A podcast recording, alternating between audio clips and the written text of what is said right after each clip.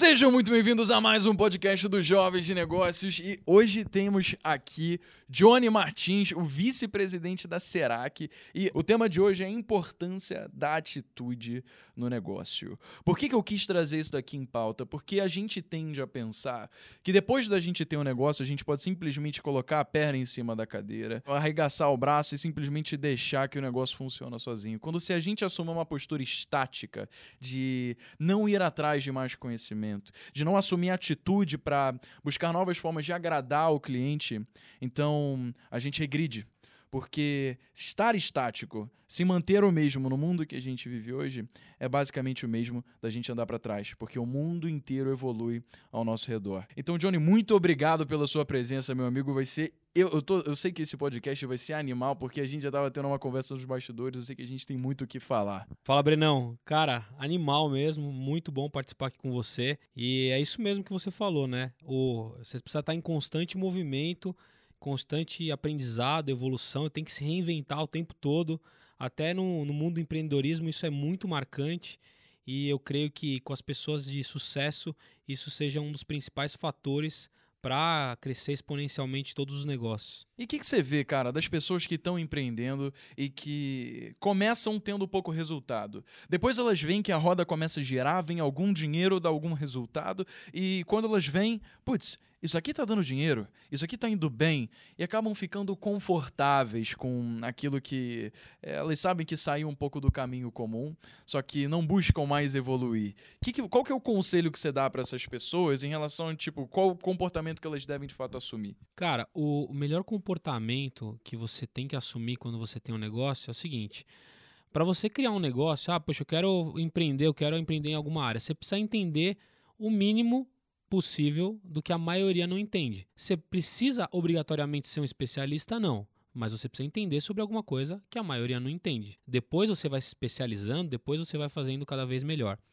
Mas uh, a galera acaba pecando muito na gestão do negócio. Acho que isso é muito importante, porque a maioria das pessoas que criam um negócio, criam uma solução para uma dor de mercado, você acaba tendo sucesso naquilo porque é uma coisa que você entende, uma coisa que você gosta. A maioria da galera consegue fazer isso. Só que para se você se destacar, você precisa entender de gestão do negócio, você precisa entender de pessoas, você precisa entender de tecnologia, você precisa entender de tributos, você precisa entender de muitas coisas. E aí, muitas vezes, e eu não estou só falando de pequeno empresário não, Brenão, estou falando de grandes empresários. Muitas vezes essas empresas acabam quebrando ou acabam não prosperando ou ficando estáticas. E é como você falou, cara, ficou estático, você já está regredindo. Pois é, cara, é muito louco isso mesmo, porque é, o que eu vejo é que muitas pessoas que querem começar a empreender, de fato, elas começam isso por causa de alguma coisa trágica que aconteceu na sua vida. Por exemplo, foi demitido. Por exemplo, está passando alguma necessidade. Fala, vou criar um negócio para me gerar dinheiro rápido e aí, com base nesse dinheiro rápido que eu gerar, eu vou poder custear minha qualidade de vida. Sendo que a gente sabe que nesse momento embrionário do negócio, em que o negócio mais precisa da nossa atenção, ele também mais precisa dos recursos que ele mesmo gerar para que a gente consiga reinvestir no negócio e, com isso, fazer com que a probabilidade dele se tornar um negócio bem sucedido ao longo do tempo é, se perpetue isso de fato consiga acontecer. Né? E o que eu vi né, quando a gente estava conversando sobre a história de Serac é que a empresa já teve vários altos e baixos e que o primeiro contato que eu tive hoje, a gente foi lá, foi animal, cara. Foi que, cara, que empresa gigantesca, que baita de uma estrutura. Troquei ideia com várias pessoas que estavam ali nas operações do dia a dia da empresa mesmo para tentar entender como é que era de fato a rotina de um negócio que já está sistematizado, que já funciona por si só, que tem todas essas áreas e departamentos confluindo e funcionando como se fossem um só. Então, por que você não conta um pouco da, da, da, história que fez eh, você ter esse conhecimento dentro da empresa, de você construir essa empresa e sair de um momento onde eu sei que a empresa não estava indo tão bem e para ser uma empresa que já tem 140 funcionários, 142 né? hoje. 142 funcionários que você está bombando aí. Cara, como todo empreendedor, empresário, a gente começou muito pequeno, com poucos recursos, né? Poucas pessoas, mas Começamos em 1989. Eu falo, poxa, de 89 você estava lá? Não, não, não, estava lá. Quem, quem criou a empresa foi o meu pai. Então é uma empresa de sucessão familiar. Só que o grande ponto dessa toda essa história é que a Serac nunca foi é, um, um, naquela época não era uma empresa grande e, e, por, um, por um bom tempo foi uma empresa pequena. É, a Serac, ela, a, assim como todos os negócios, muitas pessoas acreditam que o fracasso é o oposto do sucesso, mas na verdade o fracasso é uma etapa para o sucesso. Como você falou, na jornada, a Serac fracassou várias vezes antes de se tornar uma empresa de sucesso. Então, a gente é, iniciou a nossa jornada em 1989 e até 2005, ou seja, bons anos depois, nós ainda éramos uma empresa pequena que atuava só no estado de São Paulo, para um determinado nicho de mercado, no segmento contábil, jurídico, e nós é, tínhamos apenas 13, 14 empregados e é, em 2005, foi, por que foi um marco 2005? Porque teve uma separação societária da Serac, é, em que estavam presentes dois sócios e meu pai, e meu pai acabou assumindo a Serac, os outros dois sócios foram assumir outras empresas. E foi em 2005 que a gente percebeu que não dava mais para ficar daquele jeito. Por quê? Nós tínhamos um quadro pequeno de funcionários, uma atuação é, restrita e uma dívida tributária muito alta. Se trouxermos a valor presente, seria em torno hoje de 500 mil reais. Então, nós tínhamos uma empresa praticamente falida é um case assim que muitos empreendedores passam e muitos negócios, até por dados do próprio Sebrae, as, as, empresas que perduram por mais de cinco anos são consideradas empresas sólidas e a maioria das empresas não não sobrevivem há mais de cinco anos. E qual que você acha que foi os diferenciais que fizeram vocês conseguirem sair de 500 mil reais em dívida ou trazer o valor presente algo equivalente a isso, né, para essa empresa que hoje é uma das maiores empresas de contabilidade e assessoria jurídica do Brasil, com 142 funcionários? Foi acreditar no potencial das pessoas e é acreditar no potencial das pessoas. A gente acredita muito que o grande segredo do sucesso é saber se relacionar com as pessoas, trazer vários valores para dentro da organização, trabalhar as lideranças, implementar esses valores e criar uma cultura organizacional, promovendo um ecossistema ali de propósito, um ecossistema de pertencimento, de engajamento da galera no propósito da, da equipe, né, no propósito de crescer. E como você faz? Tem várias técnicas, tem vários valores. Eu posso ficar aqui falando várias coisas legais que Pô, conta, cara. E hoje a gente estava na, na Serac, né, cara? Eu tive o prazer de conhecer a empresa e você me falou do que vocês aprontaram lá durante o Halloween, cara. Eu queria muito trazer isso daqui para as pessoas poderem ver como uma empresa pode de fato se despir desse preconceito de algo categórico, formal e ter uma pegada jovem, ter uma pegada informal que vai fazer com que os seus funcionários se divirtam e sintam prazer em estar trabalhando ali, né? É, você tocou num ponto muito legal. É, contabilidade, quando você imagina uma contabilidade, você imagina um tiozinho atrás do balcão com um monte de papel, uma calculadora antiga de bobina. com certeza. E, e o Será que hoje a gente é uma, um ambiente totalmente de startup. É, você mesmo esteve lá e viu. É, a gente embasou toda a nossa, nossa infraestrutura ali no, em Google, Facebook, Apple, Disney. E falando de Halloween, muitos empresários acreditam que o custo de festas é, é, um custo que não deve, não deve ter, que, não, que aquilo realmente é um custo, não um investimento. Nós da Será que pensamos ao contrário, eu penso ao contrário. Investir em festas é promover a integração do seu time, é promover que aquele, aquela, aquela pessoa que nunca se falou por conta da, da rotina de trabalho, ela fale com uma pessoa diferente, que ela conheça uma pessoa diferente, e isso reverbera para os resultados da organização. Então, a gente faz de é, 3, 4, 5 festas por ano, fazemos futebol com churrasco e pagode, fazemos é, festa de final de ano em buffet e fazemos também festas temáticas. E a de Halloween foi muito legal, porque hoje a gente está sediado num prédio totalmente moderno e são dois andares. E o que a gente fez? A gente sempre faz uma sketch, um teatrinho antes de começar cada festa. Era um dia, era uma sexta-feira, o nosso expediente se encerra às 17 horas, às 15 horas iríamos começar a festa. E aí no, nós temos o andar de baixo, nós é, chamamos todo mundo para o andar de baixo atraímos atenção. É, pedimos até pro presidente contar umas piadas pra galera, a galera não tava entendendo nada. Mas todo mundo foi na sexta-feira trabalhar de fantasia. Então você via bruxa, você via monstro, você via soldado com olho caído, você via gente de máscara trabalhando. Então, imagina, imagina que legal pegar o elevador num, num prédio empresarial assim, já foi uma loucura. Mas. imagina ser um dia querendo trabalhar tranquilamente, do nada chega um cara vestido de urso do teu lado, tá ligado? tá, é, não, tá o Fred Krueger do seu lado trabalhando e, e atendendo o cliente falando de um assunto sério, um assunto tributário, né? Você não vai, você não vai nem. Você vai dar muita risada. Aí foi muito legal. Mas o que a gente fez nesse dia? A gente fez 15 horas, chamamos a galera é, para um recado e aí é, apagamos a luz da empresa. Nesse momento, a vice-presidente que trabalha comigo, a minha irmã, ela entrou vestida de loira do banheiro, gritando: Nossa, vocês perderam, vocês perderam eles, não acredito. Passou gritando no meio do salão, ninguém entendeu nada e ela sumiu. Nesse momento, combinei com a galera do TI entraram com aquela música do Dig Só, dos Jogos Mortais, e eu entrei vestido do Dig Só, dos Jogos Mortais, com aquela máscara, com aquela roupa de triciclo, com aquela musiquinha, aquela musiquinha medonha, é, cara. Medonha, mano, aquilo ali, mano. Sai de perto que vem coisa. Aí, aí, eu, aí eu peguei o microfone, tentei fazer uma voz medonha também, é, falando pra galera, olha, olha, vocês não deram valor à vida e vocês perderam uma pessoa do seu squad, que é do seu departamento, do seu, do seu time ali de produção.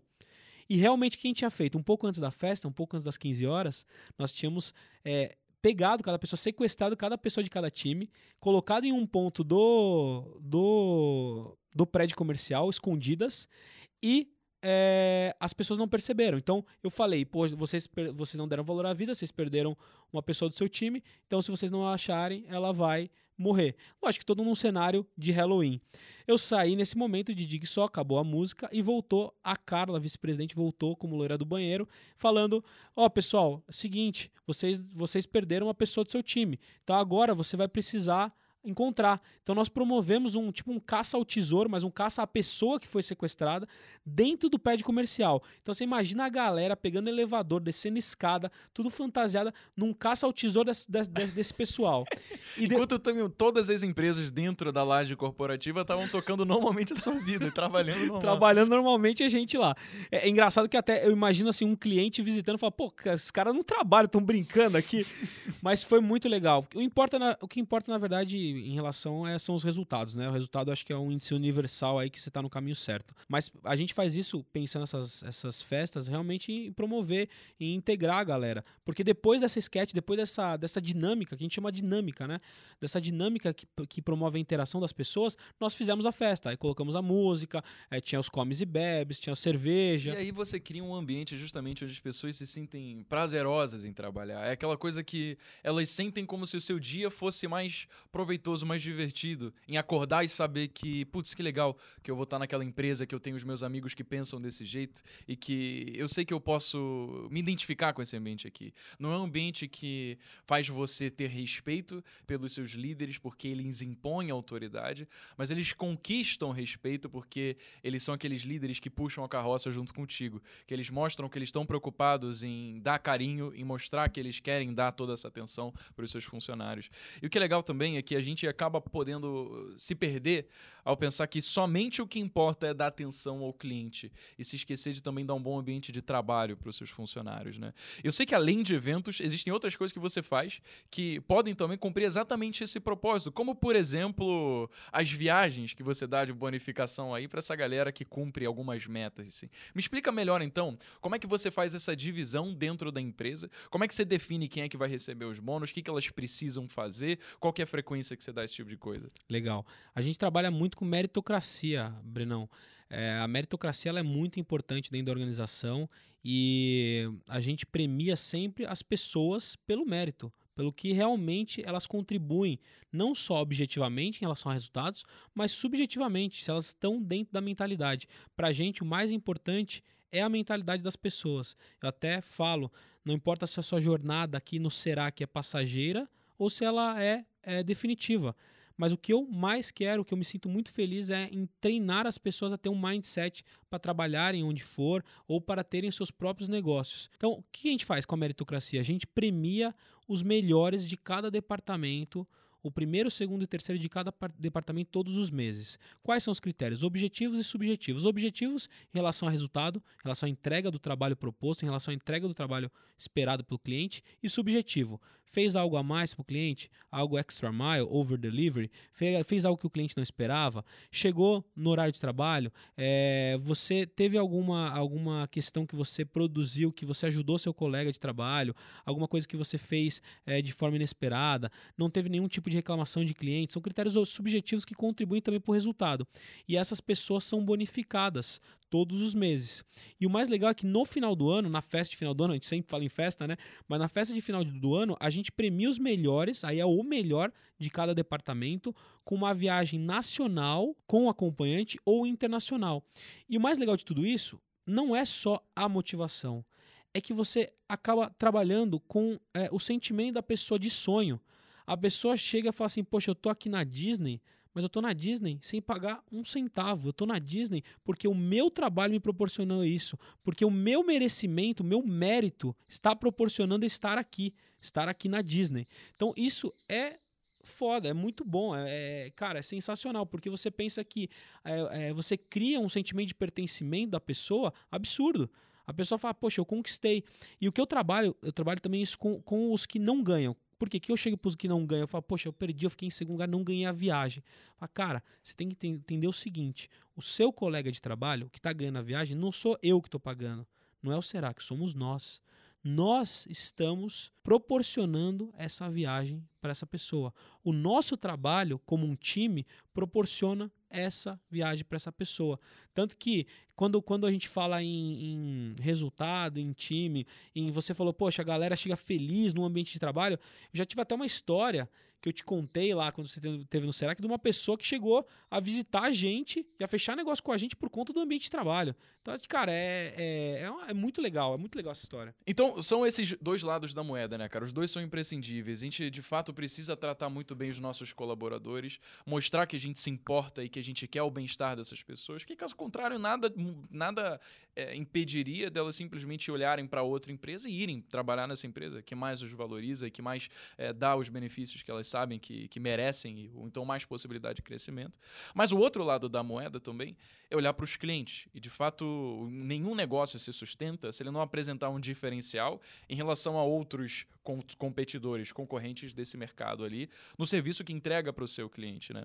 É, eu sei que, assim, a, a, o preconceito que eu tinha do serviço prestado por uma contabilidade até então era que, cara, isso daqui é um serviço comoditizado que vai ser mais ou menos a mesma coisa, independentemente de onde eu esteja. É basicamente um jogo de quem vai me cobrar menos, né? Isso aqui era o pensamento que eu tinha. Obviamente, né, minimamente filtrar pelos profissionais mais competentes, mas dado que as pessoas são competentes, depois eu escolho pelo jogo de preço, cara. Só que hoje, com a experiência que a gente viveu lá na Serac, quando eu fui conhecer a empresa, eu vi que não foi bem assim, né? Então, é, para quem é, não, não, não sabe, o Johnny me chamou para a gente para jovens fazer uma visita à empresa. Cara, eu cheguei na empresa e tinha um vídeo meu num telão gigante de bem-vindo com o meu rosto ali e todas as pessoas que estavam comigo, nome e sobrenome. E o Johnny só chegou perto de mim e falou: Gostou, Brenão?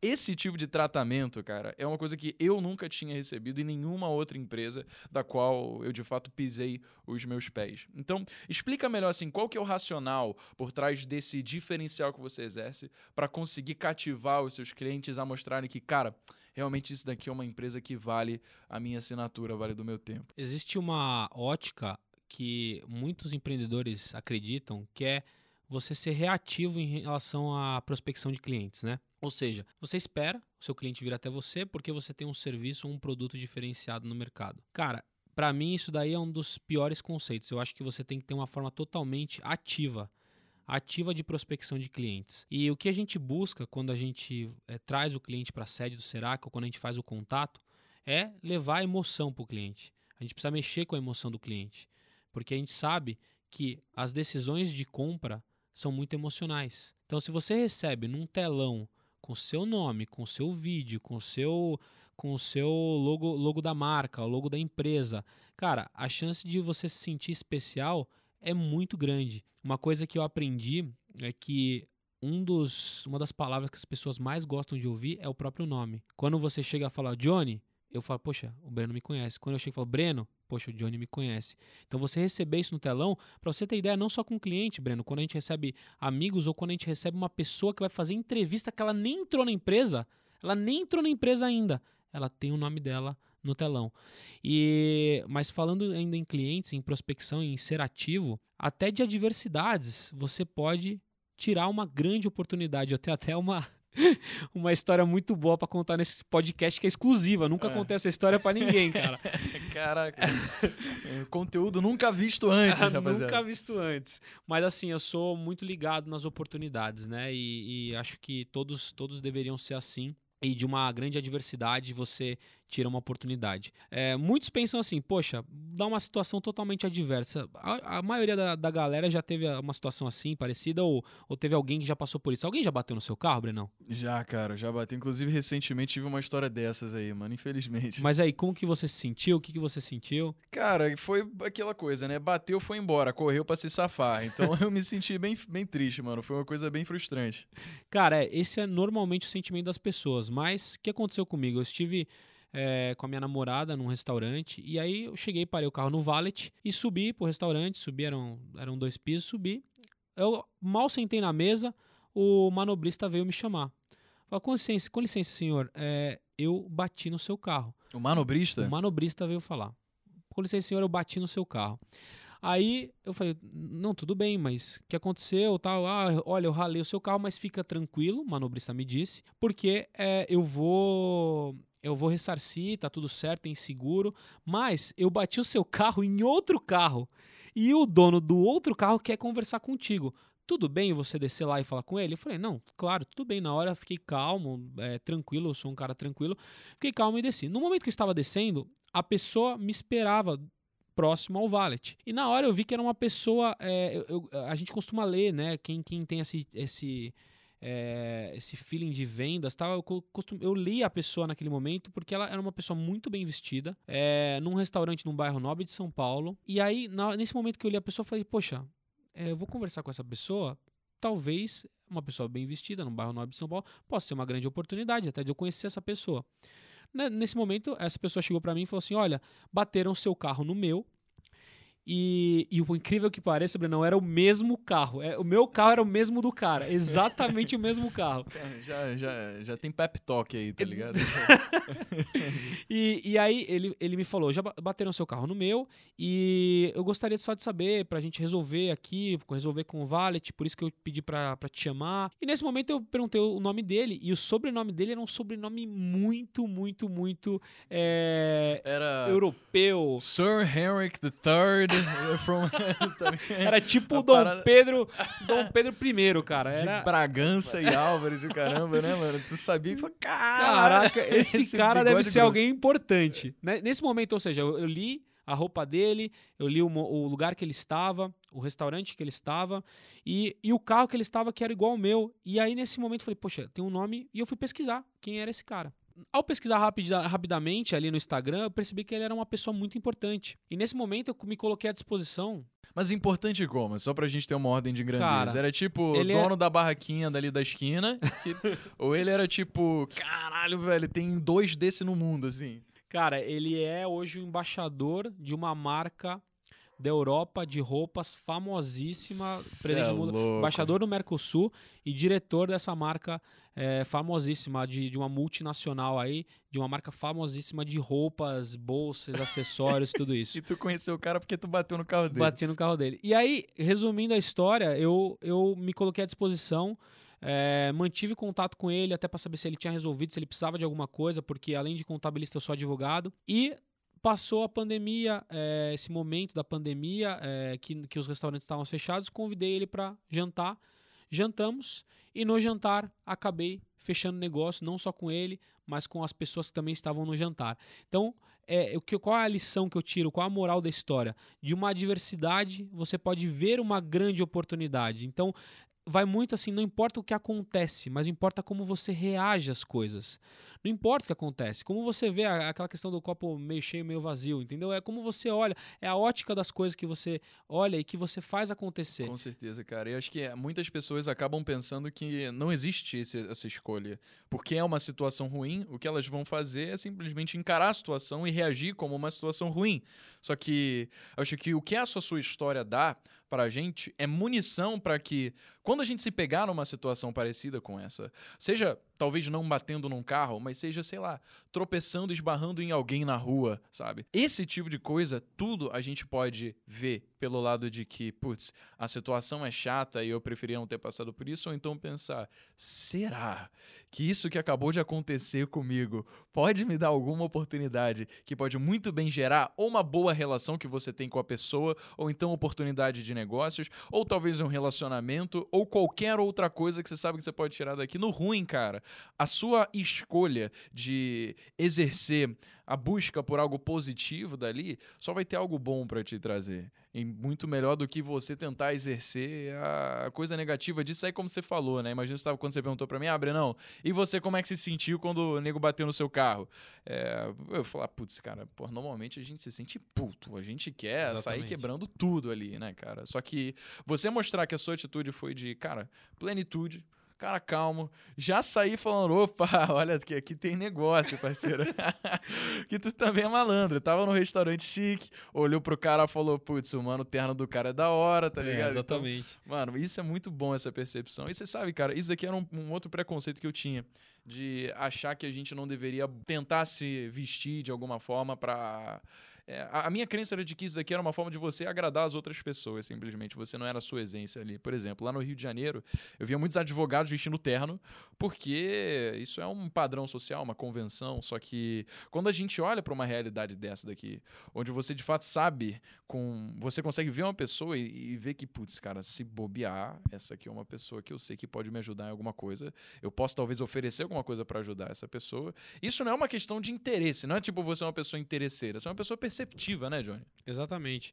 Muita gente confunde interesseiro com networking. Eu acredito que o networking é a arte de ser interessante, não ser interesseiro. É, você não está é, manipulando ninguém, é, você está influenciando positivamente, você está é, fazendo uma relação de negócios, ou, ou como mesmo você falou, eu dei uma, um exemplo de negócio, mas poderia ser uma oportunidade amorosa, poderia ser uma oportunidade de amizade. Cara, é, a gente perde muita oportunidade pelo jeito que a gente reage com as coisas. E essas questões de oportunidade você tem que estar atento, principalmente no mundo business. Você tem que estar atento a todas as oportunidades. Você não pode ficar pensando, ah, nossa, mas o que a pessoa vai pensar? O que, a. Cara você tem que ser totalmente ativo, não reativo, esperar o cliente vir, esperar para motivar seu time, esperar para integrar. Você vai ficar esperando quanto tempo, cara? É verdade, cara, é verdade. É quando a gente assume que as coisas vão acontecer para a gente, a gente se abstém da responsabilidade de tomar a iniciativa, né? Porque é como se a gente estivesse terceirizando a responsabilidade da direção da nossa vida para outra pessoa, para o acaso. Isso é a pior coisa que pode acontecer, porque o acaso é muito traiçoeiro. Você simplesmente pode ficar empurrando a vida pela barriga, como por exemplo, deixa a vida me levar, e o que acabar acontecendo é que, cara, você vai parar num lugar em que você não planejou estar. Porque via de regra, aquela pessoa que não planeja para onde ela quer ir, que não planeja onde ela quer estar, ela vai acabar num lugar onde ela nunca planejou estar, né? Então, pegando esse gancho aqui, Johnny, uma empresa que está bem posicionada no mercado, agora quer focar em crescimento, ou, por exemplo, porque já está gerando um resultado bom, talvez possa ficar numa dicotomia entre assumir uma postura mais de segurança, de conservadorismo, de manter aquilo que já tem, cuidar muito bem, fazer um bom trabalho, ou então de expandir abruptamente. O que, que você acha? Qual que é o seu pensamento em relação a essa direção que a empresa deveria ter? Eu sou um cara assim muito é, competitivo, né? Eu acho que os maiores empreendedores do país e do mundo em cada segmento, eles têm que ter um tino de competição, né? Eu, uma empresa, por exemplo, que ela quer ficar estagnada, que ela não quer ter, é, quer manter o seu resultado e ela não faz nada, ela já está atrasada. Ela precisa fazer alguma coisa, pelo menos para se manter no, no patamar que ela está, né? E principalmente a empresa, até, até, até as empresas que estão no topo, a gente sabe que sempre tem um próximo nível. Não importa, você pode ser a melhor empresa em um determinado segmento, você pode ser o melhor jogador de futebol, você pode ser o melhor cantor, que, cara, sempre tem um próximo nível. Então, para a questão sustentável do negócio, para a questão de crescimento, eu sou totalmente a favor que a empresa é, se reinvente e tente sempre evoluir. E como que você faz essa evolução, principalmente nos dias de hoje? Empresa que já performa, que já tem uma performance high level, que já tem uma performance boa de crescimento, muitas vezes é, ela já tem um foco tanto em pessoas quanto em resultados. Mas algumas empresas que não têm esse tipo de resultado, é, muitas vezes elas pecam nas pessoas. E é justamente o que eu tento cada vez mais e faço acontecer no Serac, que é acreditar no time. Para você ter uma empresa incrível, você tem que ter um time incrível, você tem que acreditar no relacionamento das pessoas, não só nos resultados, porque é, a, a, você trabalha com pessoas, as pessoas têm sonhos, têm metas, têm desafios, têm tristeza na vida, você precisa entender das pessoas. Não adianta você só querer é, resultado em cima de resultado se você não entender do seu time. Você só consegue multiplicar o seu alcance e se fortalecer com pessoas. Senão, todo empresário faria tudo sozinho. Então você não precisa, como empresário, centralizar, você não precisa, como empresário, entender de tudo. Você precisa entender é, minimamente de todas as áreas, minimamente, para poder direcionar, mas você tem que contar com pessoas para você é, levar emoção em todos os processos, você levar um atendimento personalizado. O que acontece muito, Brenão, é, é que há empresas que elas só buscam resultado, mas perdem a qualidade do contato, qualidade do tete a tete. Por exemplo, o Serac trabalha em todo o Brasil. A matriz do Serac é em São Paulo. Como é que a gente consegue trabalhar em todo o Brasil? Criando essa pessoalidade à distância, aproximando as pessoas do nosso cliente, levando emoção em todos os processos internos e externos. E a gente se baseia e embasou toda a nossa cultura baseado no conceito Disney de atendimento. A gente é, se baseou no Nubank para fazer o customer experience da nossa empresa. O Nubank é, é uma das referências maiores.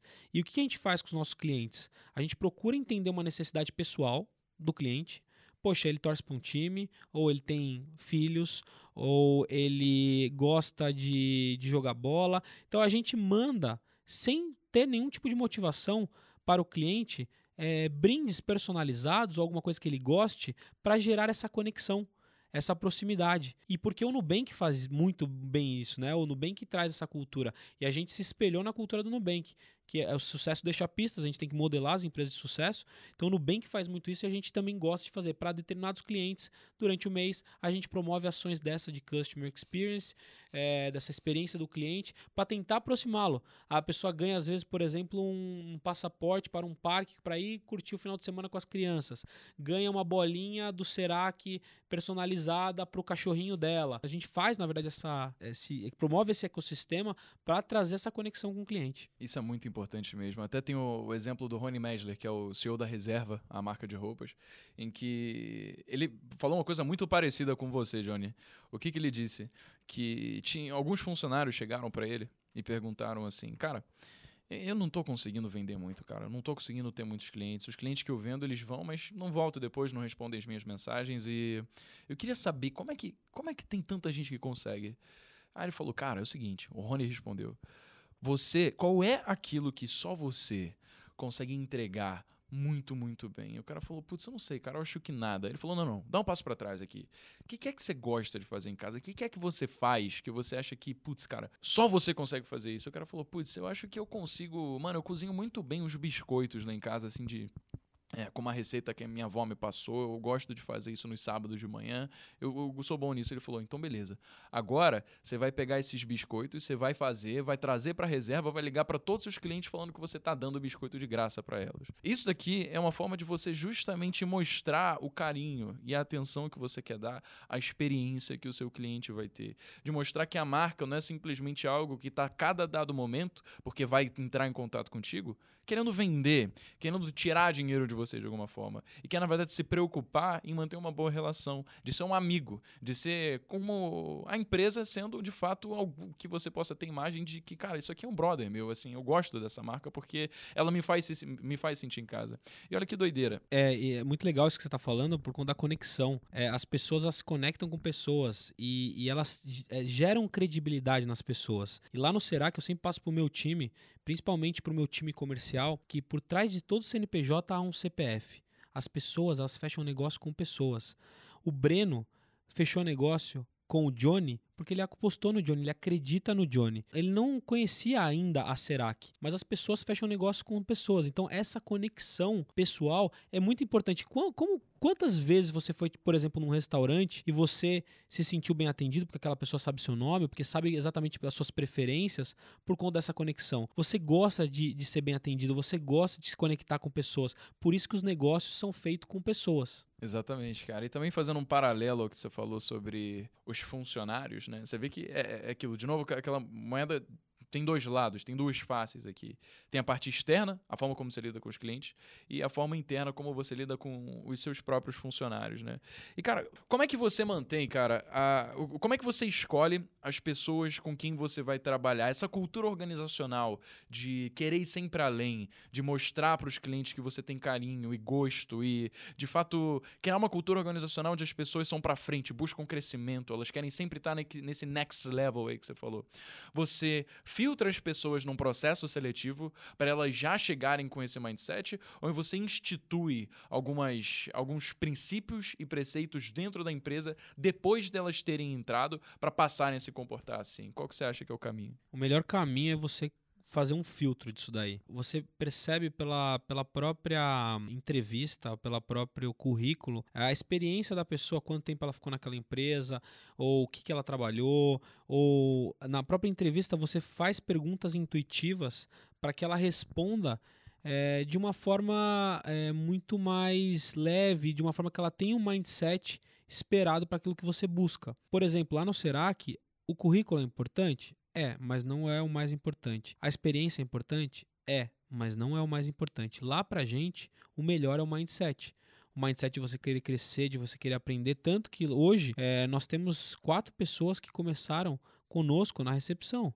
E hoje são gerentes de departamentos. Evoluíram, ganham hoje é, pelo menos 20, 30 vezes mais do que ganhavam quando começaram na recepção e é, estão em progressão, estão progredindo, estão evoluindo, estão buscando é, cada vez mais se especializar e trazer novos resultados para a empresa. E essas pessoas se destacam por quê? Por conta da mentalidade. A mentalidade destaca muito dentro do Serac. Não adianta você chegar lá com um cara com puta de um currículo é, fodástico de, de experiência, sendo que o cara não tem um mindset.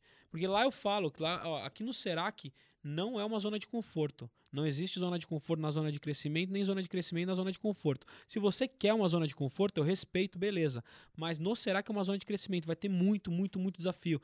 A gente cresce todo momento. É, nessa pandemia a gente cresceu, não demitiu pessoas, crescemos nosso quadro em mais de 10%, é, aumentamos os contratos, são de 3 a 9 contratos por dia fechando.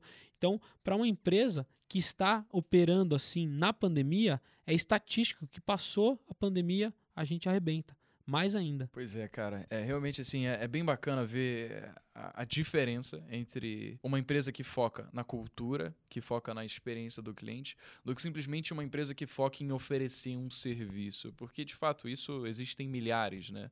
Mas o caminho para você se destacar, para você fazer algo grandioso mesmo, é você fazendo algo que os outros não fazem. Não adianta a gente buscar ser fora é, ser agulha fora do palheiro, se a gente acabar fazendo exatamente o que todo mundo está fazendo aí. E, e, com isso que você falou, né, você me lembrou de um livro que eu li chamado Empresas Feitas para Vencer, ou Good to Great, do Jim Collins, né, em que ele fala que mais importante do que você escolher pessoas que são absolutamente competentes nas suas áreas de expertise, porque elas são técnicas e têm uma vasta experiência, é você primeiro pegar as pessoas que têm a mentalidade certa, colocá-las dentro do ônibus e depois de ter as pessoas certas dentro do ônibus, você vai remanejá-las de forma a saber o que vai fazer com elas, né? E o que isso traz a gente em foco é que justamente uma coisa muito simples pode se perpetuar na cabeça das pessoas. E não é a sua capacidade técnica, não é a quantidade de experiência experiências de anos que elas tiveram com isso, mas é de fato a atitude que elas têm em relação a querer crescer, né? em relação a como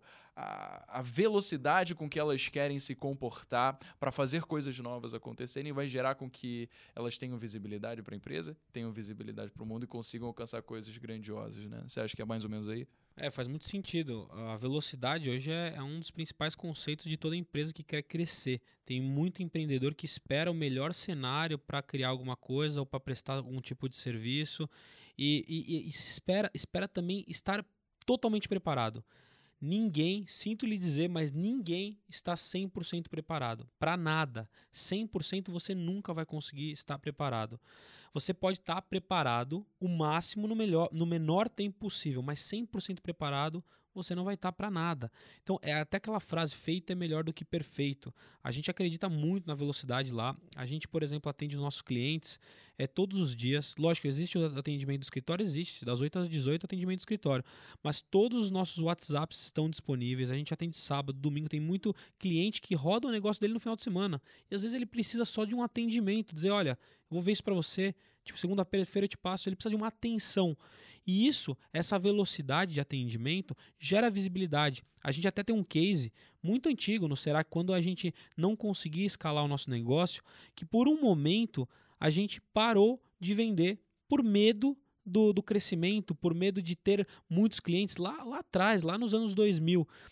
E por nesse momento que a gente parou de vender, nós éramos e somos a maior empresa para determinado segmento. E nesse momento que a gente parou de vender, a gente fortaleceu o nosso concorrente. Nosso concorrente começou a crescer. Por quê? Porque ele foi mais veloz. E aí, durante um ano, a gente fortaleceu um concorrente.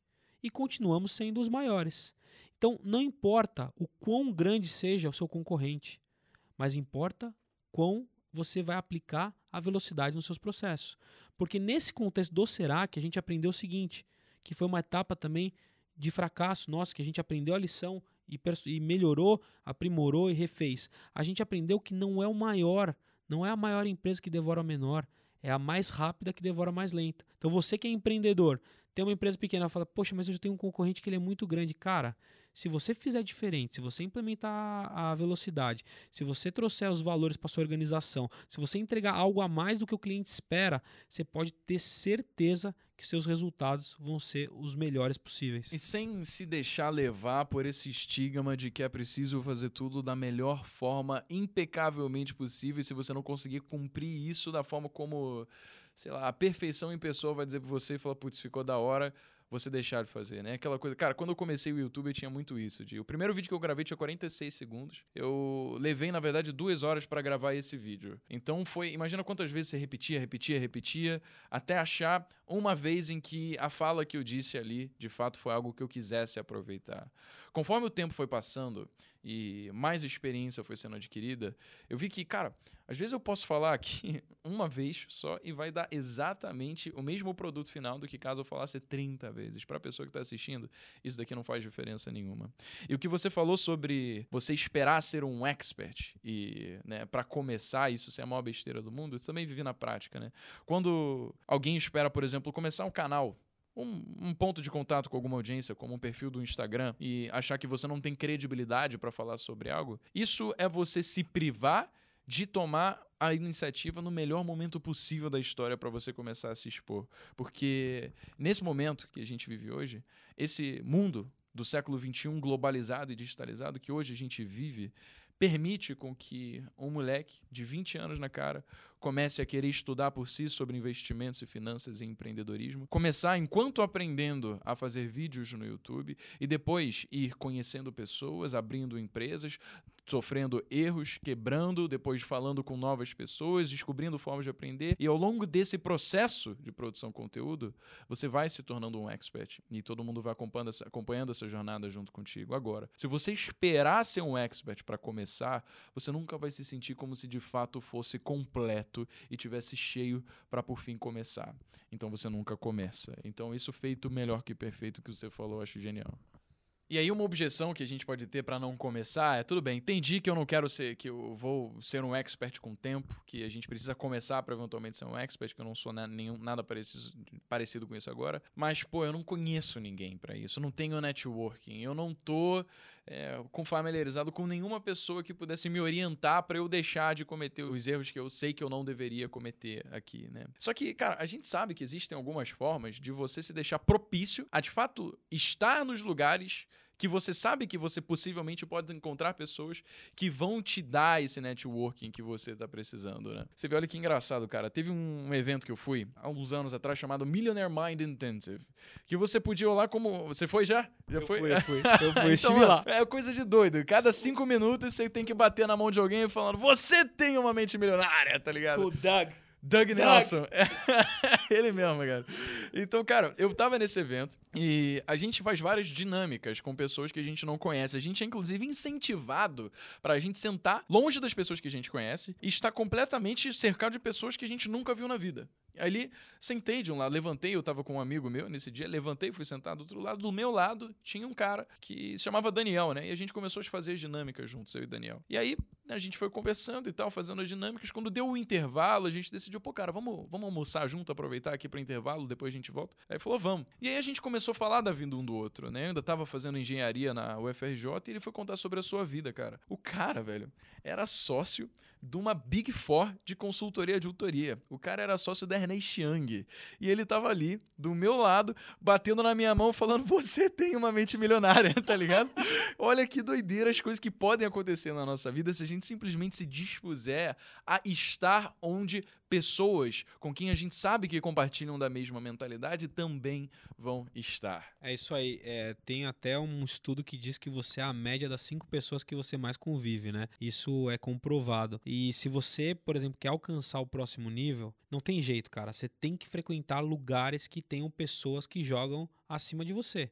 Não tem jeito. Então, é aquele ditado: tubarão anda com tubarão, sardinha anda com sardinha. Você quer, você quer ser tubarão? Você tem que andar com tubarão. É o que eu penso assim sobre é, networking, inclusive frequentar lugares e que é uma é uma dica muito muito interessante para quem quer vender e tal. Primeiro, frequente lugares que tenham pessoas é, bem-sucedidas. Por exemplo, ambientes, restaurantes que tenham pessoas bem-sucedidas, eventos que tenham bem, pessoas bem-sucedidas, academias que tenham pessoas bem-sucedidas. Por exemplo, tenho até uma história para contar também que eu, eu frequento uma academia que é muito bem conceituada no bairro onde eu moro, aqui em São Paulo, e tem muitos empresários. Então lá eu consigo promover um networking bem legal. Então eu consigo conhecer pessoas, essas pessoas me apresentam para outras pessoas e com isso eu vou fazendo networking. E a, o grande, a grande questão é assim, você não precisa fechar negócio com todas as pessoas, mas você precisa identificar no ambiente a pessoa que é uma grande influenciadora. Como que você identifica isso? Por exemplo, num grupo de, num grupinho é, que jogava lá biribol, eu identifiquei que existia uma pessoa que era uma pessoa influenciadora. Influenciadora de. porque existia um nome, era um grande empresário. E essa pessoa gostou do meu trabalho, viu o que eu fazia. E essa pessoa acabou influenciando, me chamando, poxa, cara, é, vem jogar biribol com a gente todas as manhãs na academia. Então eu conheci uma galera, então fiz um network muito interessante. Hoje alguns de lá são meus clientes. Então o ambiente me proporcionou é, esse contato e a pessoa que influencia os outros me proporcionou. Com a pessoa que, que influencia, eu ainda não fechei negócio, mas com os outros, sim. Alguns... E, e você já, por exemplo, foi em um ambiente, por exemplo, sei lá, tava em algum lugar, você intencionalmente foi até algum lugar buscando encontrar alguma pessoa que você sabia que frequentava aquele lugar para fechar algum possível negócio ou então estreitar lá? Sim. É, por exemplo, já, já aconteceu de eu saber que a pessoa estava em determinado lugar e eu, é, por exemplo, tá indo para uma direção totalmente diferente. Eu voltei para falar com a pessoa para fazer negócio. É mesmo, cara? É. Mas tipo, como assim? Você tava eu, voltando de carro? Eu tava, eu tava saindo de um. Era a própria academia. Eu tava saindo da academia um dia e no, no estacionamento já tinha treinado, já tinha corrido.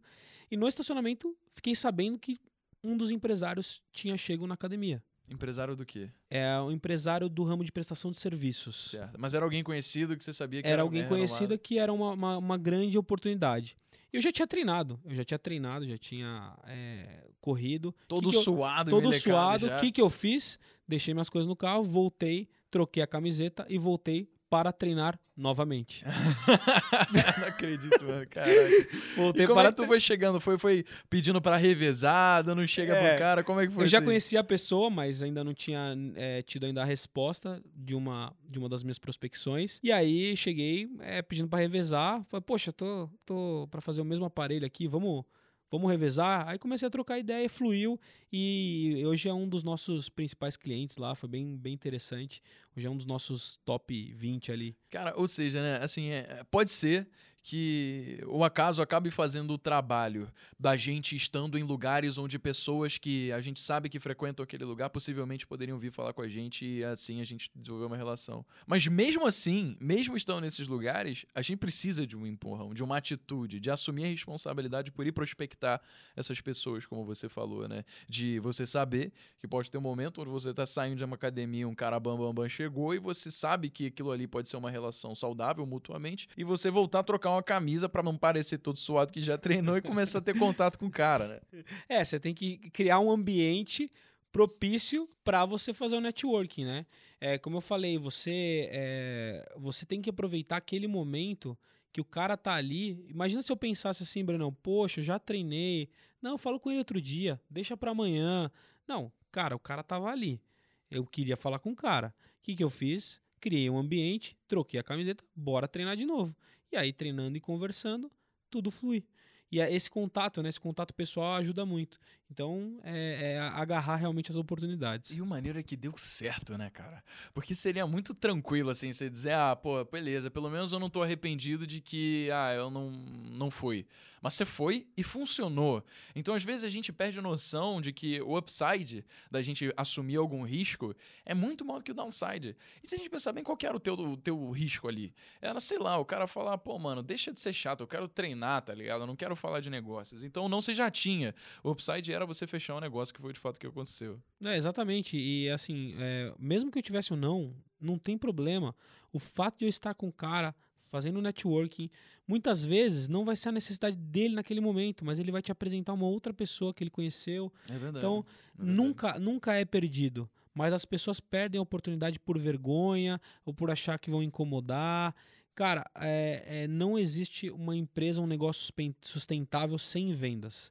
Não existe. Então você precisa muito é, ter uma equipe, um time para fazer isso para você e você precisa despertar na galera a vontade de fazer isso. Eu, eu, eu tento muitas vezes despertar no meu time que, cara, poxa, se você fez isso, dessa forma eu também posso fazer. Poxa, se você fez isso. E, e, e muitas, muitas pessoas às vezes acham, pô, mas você está conseguindo fechar porque você é, tem um, cargo alto na empresa. Tudo bem, mas quando eu vou conversar com o cara, ele não sabe que eu tenho qual cargo que eu tenho. Ele não sabe o que, que eu faço, ele não, não, ele não tem noção do, do que eu posso proporcionar para ele.